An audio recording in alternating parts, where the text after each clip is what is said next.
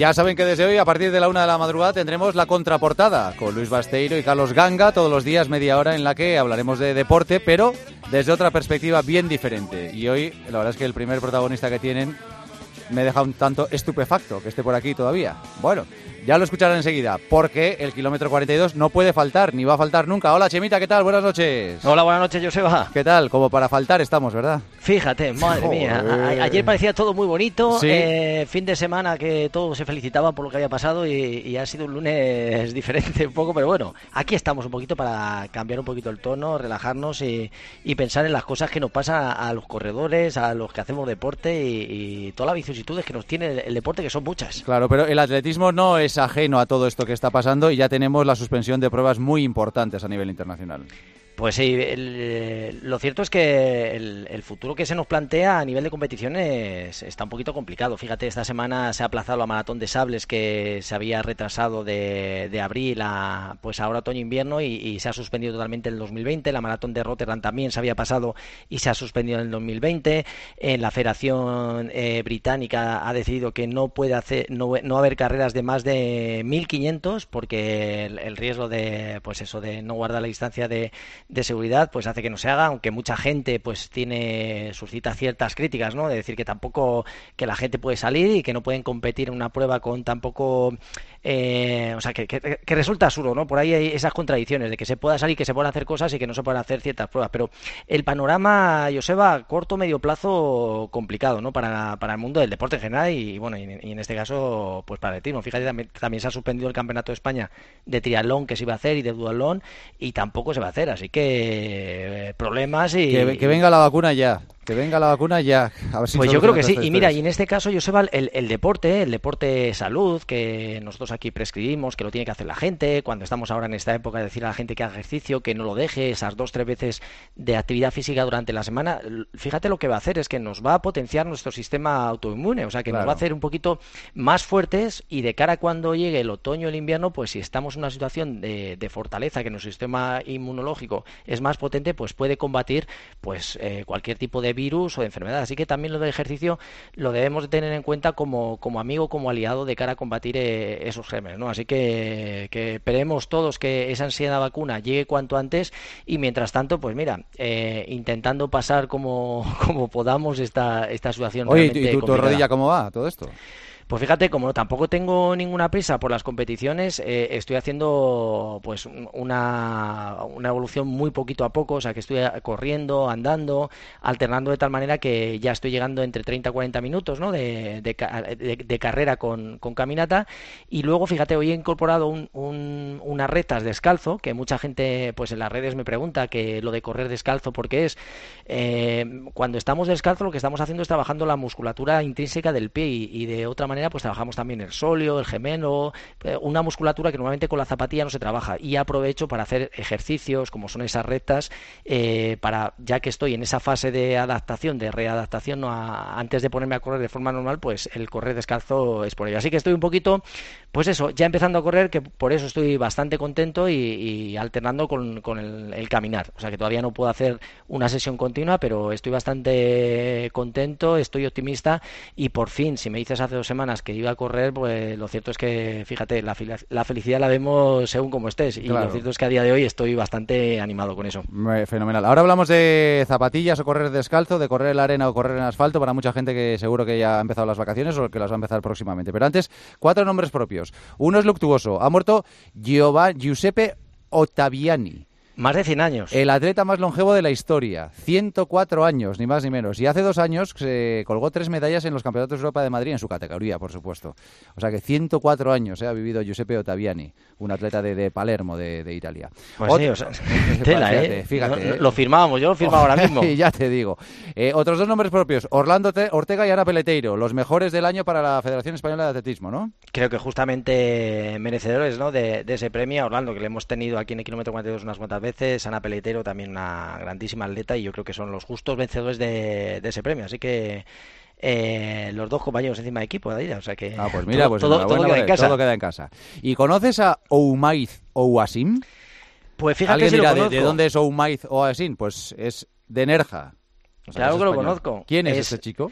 Pues es un chaval muy jovencito, 20, creo que son 23 años lo que tiene, que ya ha demostrado que, tiene un futuro prometedor y un presente, ya ha ganado el Campeonato de España de Cross y, bueno, sigue entrenando, está en forma y, este fin de semana pues ha aprovechado para, batir el récord de España de 5 kilómetros en ruta, que lo ha dejado ni más ni menos en 13 minutos 19 segundos. Y no solo eso, ha batido el récord de España, sino que se ha quedado un segundo del récord de Europa. Lo ha hecho en los Países Bajos, en, en Imega.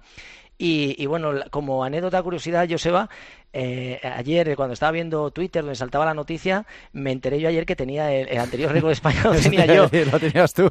Entonces ha sido como un poco, digo, jo, qué pena que me enteré de que tenía yo el récord de España, porque lo tenía en, en, un paso de 10.000 en una carrera en, Manchester y que había pasado en 13.47, que era el, récord de España. Digo, joder, qué pena, eh, me entero que lo tenía y cuando me entero que lo tenía es que me lo han quitado. No, no, pero te, lo ha quitado además sin contemplaciones, ha rebajado 28 segundos tu récord, ¿eh? Sí, sí, y mi récord estaba en un paso el 10.000. Es decir, cuando hice ese 10.000, batí el récord de España de 10.000 y salí con un tal Gebre Selassie que salí encendido con él a un ritmo de, imagínate, pasar el, ritmo de 10.000, pasar el 5.000 en 13.47, que era pasar muy rápido. Pero en cualquier caso, eh, eh, Umais, como le gusta que le llamen, es tiene un futuro prometedor. En el Campeonato de Europa también de Cross lo hizo muy bien el año pasado y ya te digo que le sufro entrenando de vez en cuando cuando, cuando voy a entrenar al centro de alto rendimiento y, es un chaval que, va para arriba y nos tiene que dar todavía muchas alegrías. Pero bueno, tengo que estar un poquito eh, disgustado con él porque ha quitado el récord, pero lo ha, lo ha, lo ha quitado con, vamos, eh, que lo ha, lo ha, reventado, vamos.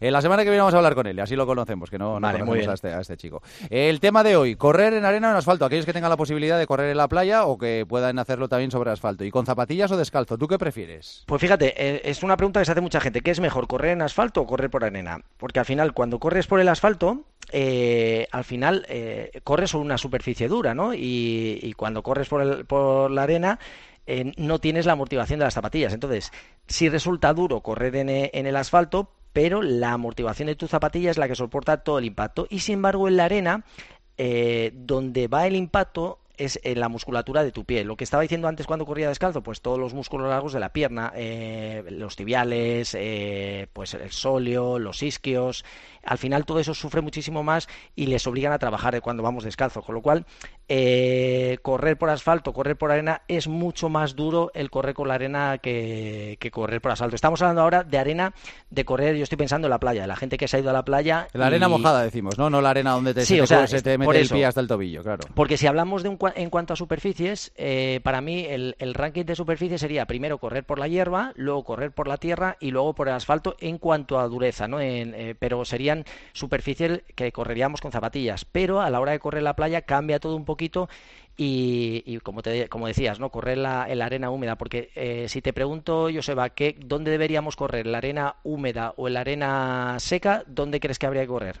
Hombre, eh, yo correría en la húmeda porque es que en la seca a los 100 metros estás derrengado ya.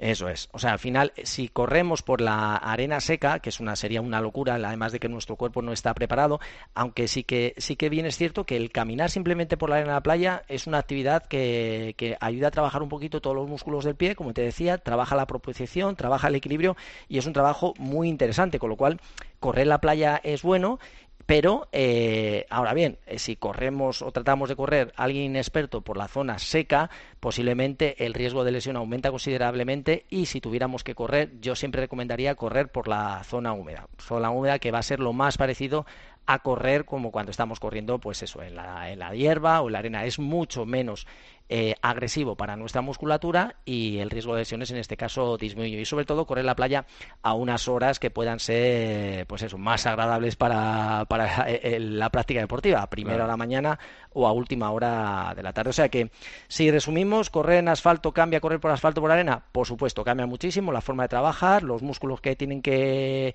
que trabajar en este caso y eh, pues tiene cosas buenas. Lo debemos aplicar un poquito en función de nuestro nivel, de lo que queremos hacer, pero es un tipo de trabajo muy interesante para hacer, ya que obliga a trabajar una musculatura que no estamos habitualmente trabajando durante el día a día. Pues mira, queda aclarado. Eh, las preguntas de los oyentes. ¿Puede ser que el quiste de Baker, que tú ya nos has dicho que lo tienes, eh, derive en una lesión de menisco?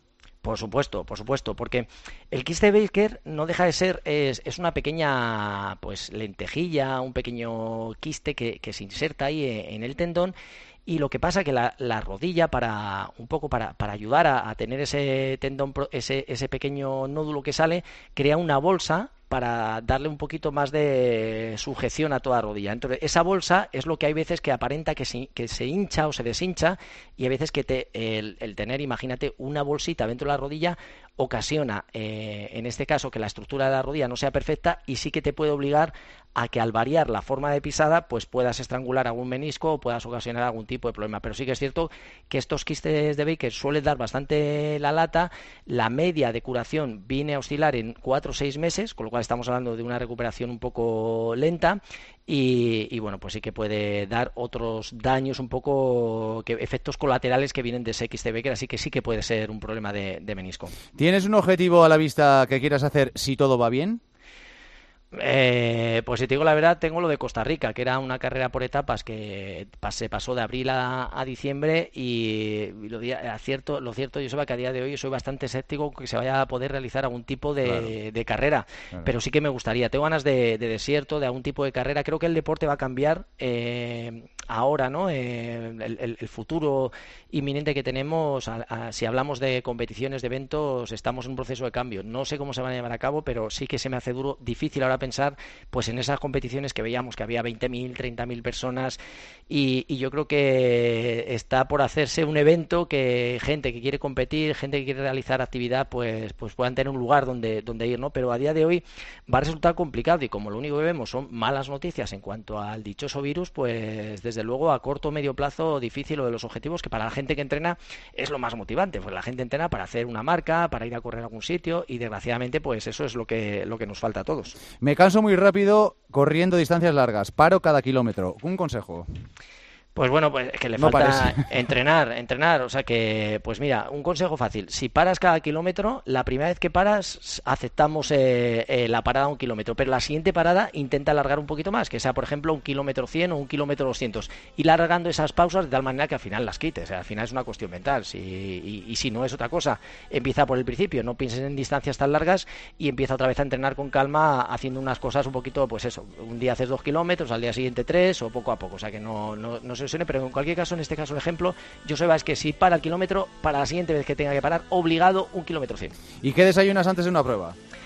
Lo de siempre, lo de siempre. Aquí no hay, la respuesta es sencilla. Cada uno tiene que desayunar lo que toma habitualmente y lo ideal es sobre todo espaciarlo lo máximo posible antes de la competición, mínimo dos tres horas que juego me gusta y ante la duda siempre quedarse eh, con la sensación de hambre y en caso de necesidad una barrita energética, un gel que eso eh, lo digerimos muy rápido y es pura energía para, para la competición. Chemita, que tengas una feliz semana. Un abrazo muy fuerte. Gracias. Igualmente, Joseba. Abrazo.